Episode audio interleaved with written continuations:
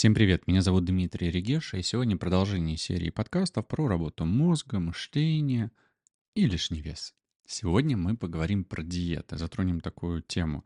Всегда ли нужны диеты для того, чтобы достигнуть желаемого веса или для того, чтобы поддерживать свой организм в тонусе, здоровым и так далее.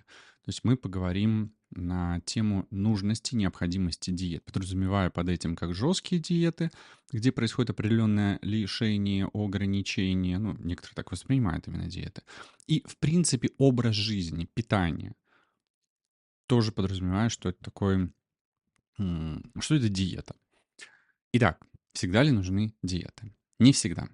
Диеты могут быть инструментом для достижения конкретных целей в области здоровья или, например, фитнеса, но они не являются универсальным решением для всех и каждого. И я уже много раз говорил заветную фразу «Сколько людей, столько и диет». И важно подходить к вопросу питания индивидуально, учитывая уникальные потребности, цели и образ жизни каждого человека. Почему не стоит бежать и хвататься за какую-то диету, которую вы увидели, и которую кто-то смог а, себе применить, она ему помогла, не факт, что она вам поможет.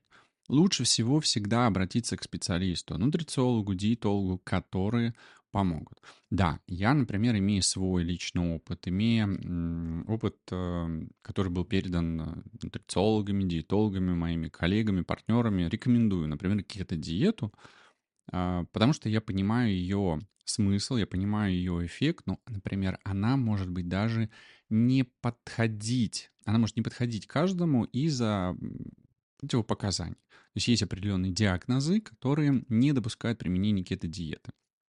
О них я рассказываю на своей программе «Код тела».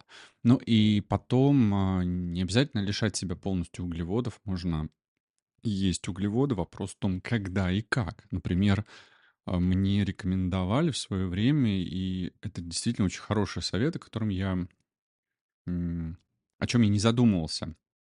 Вот если, например, есть непереносимость глютена, то можно как поступать? Можно пиццу есть или там кусочек хлеба есть каждый день по чуть-чуть, и таким образом вызывать все время ежедневно аутоиммунную реакцию, то есть такая привычка и постоянное раздражение – организма и мозга, а можно э, съесть кусок пиццы или целую пиццу раз в 10 дней. То есть стресс организма возникает, быстренько организм все там поборол, все почистил, и дальше через несколько дней уже восстановился и спокойно живет и существует. И через 10 дней после употребления той самой пиццы раз там еще что-нибудь съели, какой-нибудь там торт Наполеон, например. То есть так можно. Но, опять же, не всем. То есть необходимо э, изучать ваш организм, ваш какие у вас есть э, метаболизм, какой есть метаболизм, как вы перевариваете углеводы, белки, жиры, можно ли вам или нельзя кофе в больших количествах, э, алкоголь, табак и так далее, и так далее. То есть есть э, свои нюансы. Вообще, на самом деле, табак и алкоголь никому не нужен, но есть такая тема, как метаболизм, и для некоторых людей употребление, например, алкоголя, оно связано с хорошей степенью метаболизма, когда быстро все перерабатывается и выводится из организма. Для кого-то это становится травмой, э, стрессом для организма, и это не есть хорошо. Вообще необходимо несколько моментов учитывать, э, отвечая на вопрос, всегда ли нужны диеты. Во-первых, э, я уже об этом говорил, что каждый организм уникален. И то, что работает для одного человека, может не подходить другому. И почему порой бывает, и об этом мои коллеги-нутрициологи говорят, эм, одна вроде и та же диета, но один худеет, другой нифига. Важно учитывать индивидуальные потребности, предпочтения и ограничения.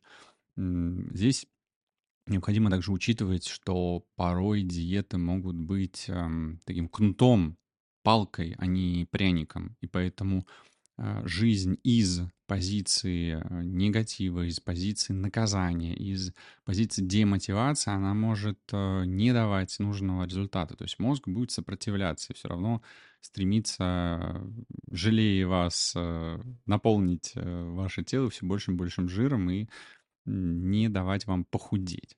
Также очень важно учитывать баланс и умеренность. Вместо строгих диет многие специалисты рекомендуют сбалансированное питание, которое включает в себя все необходимые питательные вещества в умеренных количествах.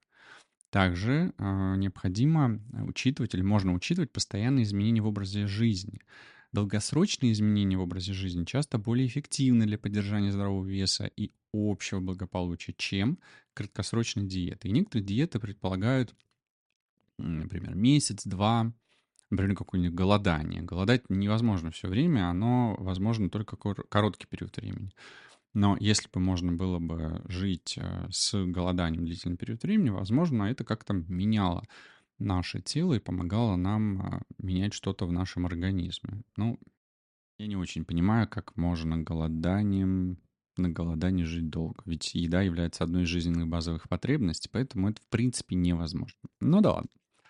Еще один аспект — это психологическое благополучие. Строгие диеты — как я уже говорил, они могут негативно связываться, а, сказываться на психологическом состоянии, вызывая чувство лишения и неудовлетворенности. И можно найти подход к питанию, который приносит удовлетворение и не вызывает стресс. И об этом многие нутрициологи, диетологи говорят. То есть важно выбирать то питание, которое комфортно. Хочется что-то есть вот такое запретное, ну, пожалуйста, можно. Но это необходимо скомбинировать с такими-то продуктами, употреблять это в такое-то время и вперед. И тогда все будет правильно, все будет хорошо. Еще один аспект — это важно здоровье, а не только вес. Потому что целью изменений в питании должно быть не только снижение веса, но и улучшение общего состояния здоровья, включая уровень энергии, качество сна и общее самочувствие.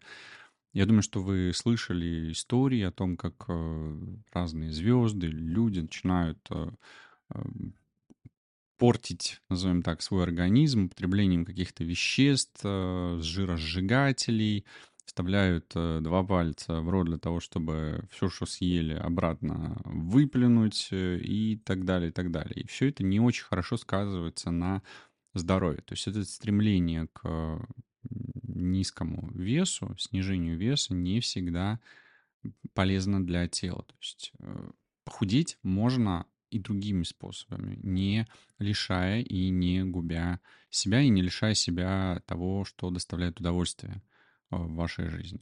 То есть вместо того, чтобы следовать модным диетам, лучше всегда стремиться к разумному, сбалансированному питанию и активному образу жизни. И если вы рассматриваете возможность изменить свое питание, то рекомендую проконсультироваться с квалифицированным специалистом в области диетологии, медицины, нутрициологии.